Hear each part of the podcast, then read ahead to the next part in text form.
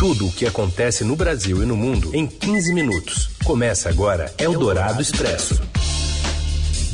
Olá, seja bem-vinda, seja bem-vindo a mais uma edição do Eldorado Expresso. Uma boa tarde para você que nos acompanha ao vivo pelo FM 107,3 da Eldorado, também pelo nosso aplicativo ou pelo site radioeldorado.com.br.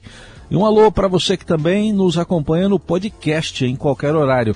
Eu sou Raíssen Abac e estes são os destaques desta quinta, 14 de julho de 2022. Congresso torna o orçamento secreto ainda mais sigiloso, afrouxa a lei eleitoral e autoriza o governo a doar de cesta básica a trator durante a campanha. Donos de um plano de saúde doam 1 milhão 250 mil reais ao PL Jair Bolsonaro. O mesmo valor foi destinado ao PT de Lula e ao MDB de Simone Tebet. E ainda, o garimpo ilegal de volta ao Rio Madeira e as orientações aos pais após a Anvisa aprovar a Coronavac para crianças de 3 a 5 anos. É o Dourado Expresso. Tudo o que acontece no Brasil e no mundo em 15 minutos. Gente começa falando de economia. O Ministério da Economia eleva a projeção do produto interno bruto em 2022 de 1,5 para 2%. Mais informações chegam de Brasília com o repórter do broadcast Eduardo Rodrigues. O Ministério da Economia revisou para cima sua projeção de crescimento do PIB brasileiro em 2022, de 1,5% para 2%. A melhora nas projeções se deve à evolução do mercado de trabalho e aos resultados de setores como serviços, comércio e indústria. De acordo com o ministro Paulo Guedes, que participou de uma entrevista coletiva sobre os novos dados, enquanto diversos países têm revisado para baixo a sua projeção de crescimento este ano, o Brasil tem ido na contramão, revisando para cima. O mercado também tem feito novas projeções melhores para o PIB brasileiro este ano e nessa última semana o boletim Focus do Banco Central mostrou uma projeção de alta de 1,59% neste ano. Por outro lado, o governo manteve a projeção de crescimento para 2023 em 2,5%. Já nesse caso, o mercado tem revisto para baixo as expectativas de crescimento da economia no ano que vem.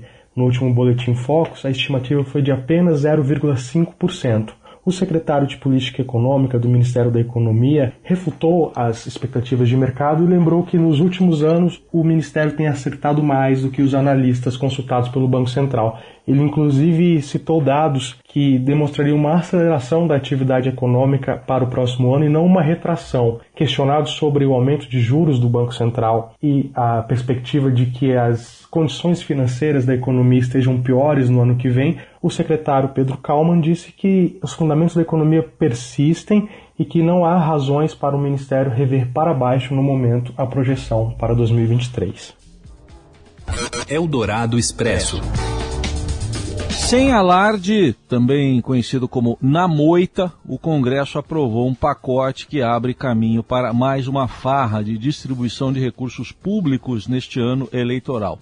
Em menos de 20 minutos, os parlamentares votaram dois projetos que tornam ainda mais oculto o orçamento secreto. Já era secreto, agora está mais oculto.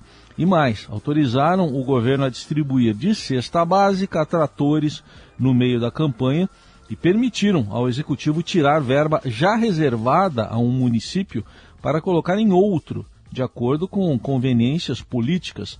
As medidas contrariam pareceres técnicos, a lei eleitoral e até a Constituição.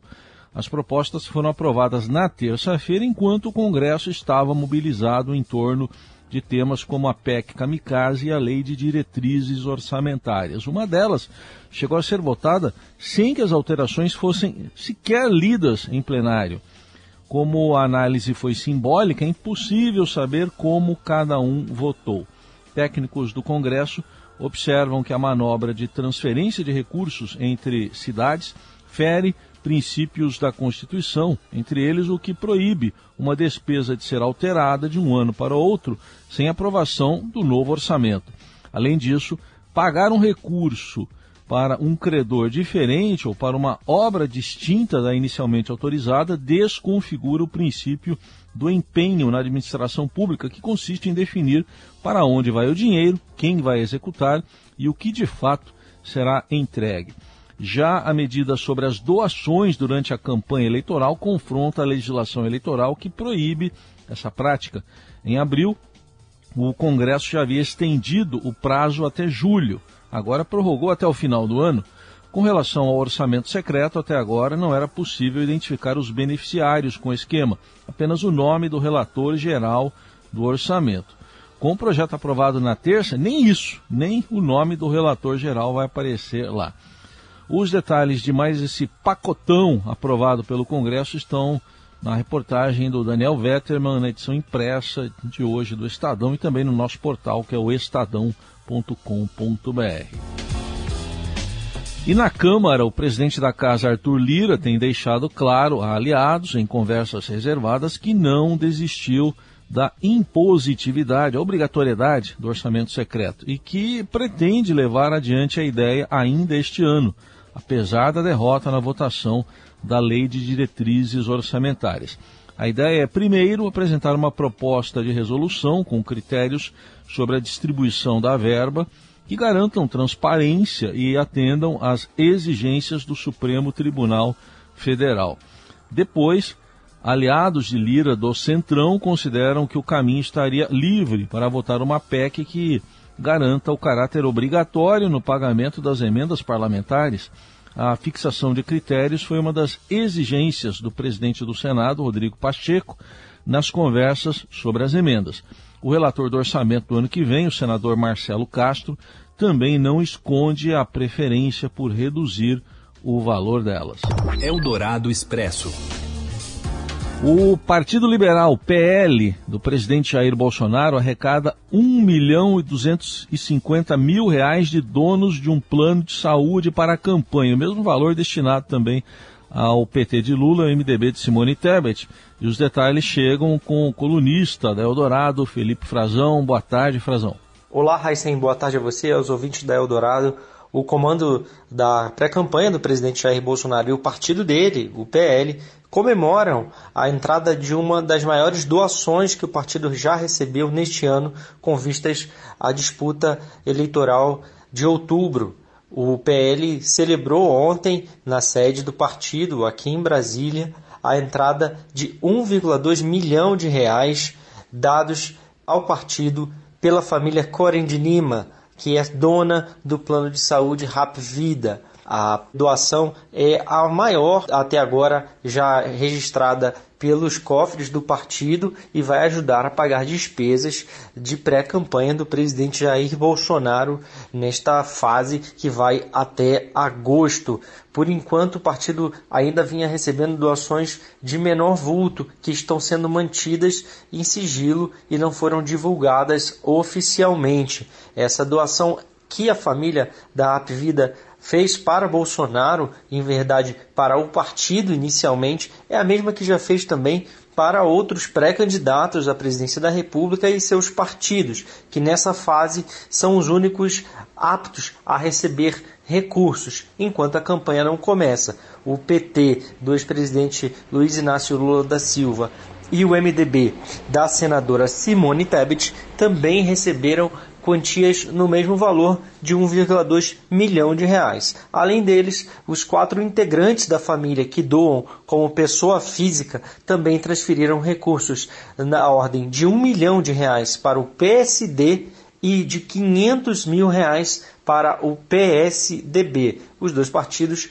não têm candidato a presidente da República. Eldorado Expresso. A Agência Nacional de Vigilância Sanitária, Anvisa, aprovou ontem por unanimidade a aplicação da vacina Coronavac em crianças de 3 a 5 anos de idade. É o primeiro imunizante contra o novo coronavírus aprovado no Brasil para essa faixa etária. Até então, apenas a vacina da Pfizer estava disponível para crianças de 5 anos ou mais. O pedido para ampliar a faixa etária foi feito pelo Instituto Butantan, que produz a vacina o imunizante já havia sido aprovado para aplicação em crianças e adolescentes de 6 a 17 anos em janeiro.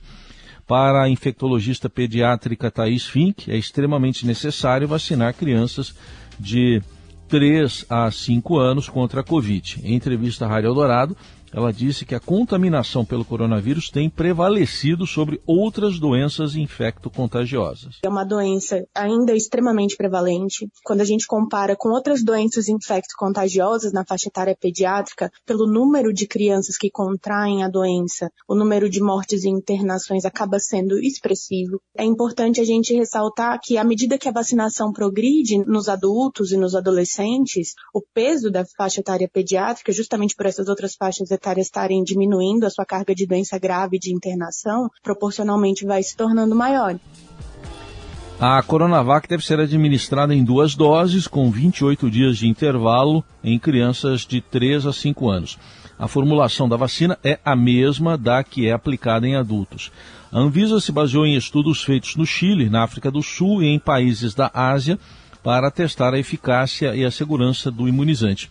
Mas o início da vacinação das crianças de 3 a 5 anos ainda depende da inclusão da Coronavac no programa do Ministério da Saúde e da disponibilidade das doses. Mas a Prefeitura do Rio até já anunciou hoje que amanhã já começa a vacinar com a Coronavac crianças de 3 a 4 anos, nesse primeiro momento. E a entrevista completa com a infectologista pediátrica Thais Fink, com todas as orientações aos pais, está disponível no site radioeldorado.com.br.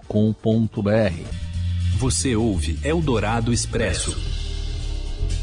Seguimos com as principais notícias desta quinta-feira. Imagens obtidas pelo Estadão mostram que as balsas de garimpo ilegal voltaram a se aglomerar no Rio Madeira sete meses após uma operação da Polícia Federal.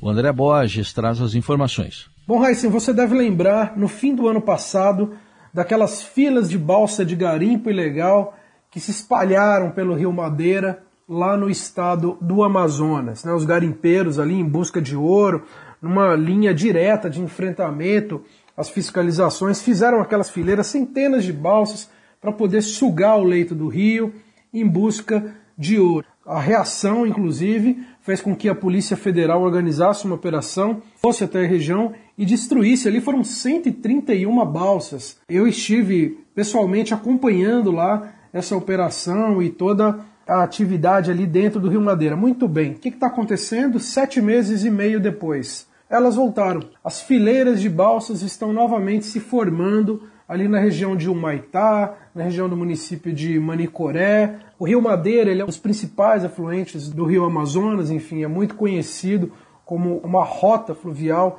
importantíssima ali de tráfego, mas que está sendo aí varrida novamente, Heisen, por fileiras e mais fileiras de balsas ilegais de garimpo, que usam o que? Eles usam aquelas dragas, né? Descem uma mangueira enorme, um cano ali flexível para dentro do rio e sugam o leito do rio, tudo que tem lá embaixo, em busca de ouro, lavando aquela água e voltando aquilo direto para o rio, com vestígios de mercúrio e tudo mais, enfim, contamina a água, os peixes e as pessoas que vivem naquela região como já foi comprovado por estudos científicos feitos por lá. Bom, a gente cobrou uma posição novamente da Polícia Federal. O que a gente conseguiu confirmar com a superintendência da PF no Amazonas é que eles estão acompanhando essa movimentação, portanto estão cientes disso, mas não adiantaram nenhuma informação sobre a ação, claro, porque isso é tratado de maneira sigilosa. Eldorado Expresso. E tem mais um jogo das quartas de final da Copa do Brasil nesta quinta, Palmeiras e São Paulo.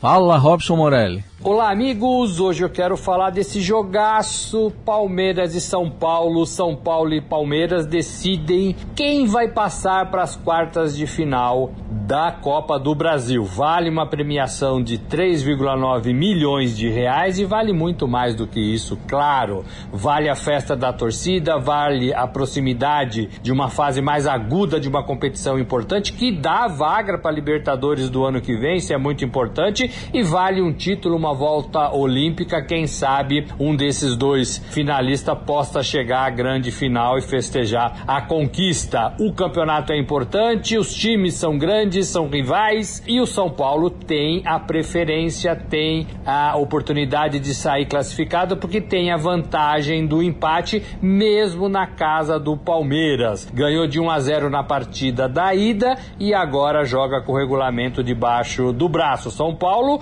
calejado pelo que aconteceu no Campeonato Paulista, ganhou de três, depois perdeu de quatro, foi eliminado e teve um problema para resolver com a sua torcida, com seu elenco. Esse São Paulo não existe mais, esse São Paulo se reformulou, esse São Paulo ganhou força, ganhou estofo e vai fazer uma partida muito mais interessante no meu modo de ver do que aquela do Campeonato Paulista. Ao Palmeiras, o dono da casa, resta o desafio de virar mais uma vez o marcador, de ser esse time que a torcida gosta de cantar, o time da virada, o time da classificação, o time que vai até as fases decisivas dos torneios que disputa. O fato é que quem ficar pelo caminho, como muitos ficaram nessa fase da Copa do Brasil, estou falando de Atlético Mineiro, por exemplo, que perdeu a sua vaga para o Flamengo, estou falando de Santos, que perdeu a sua vaga para o Corinthians. Vale lembrar que esses times terão um calendário um pouquinho mais folgado e poderão se dedicar muito melhor às outras competições, como o Campeonato Brasileiro. É isso, gente. Falei, um abraço a todos, valeu!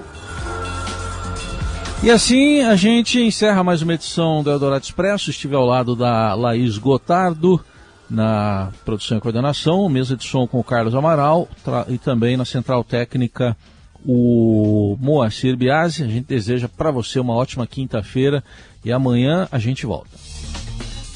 Você ouviu Eldorado Expresso tudo o que acontece no Brasil e no mundo em 15 minutos.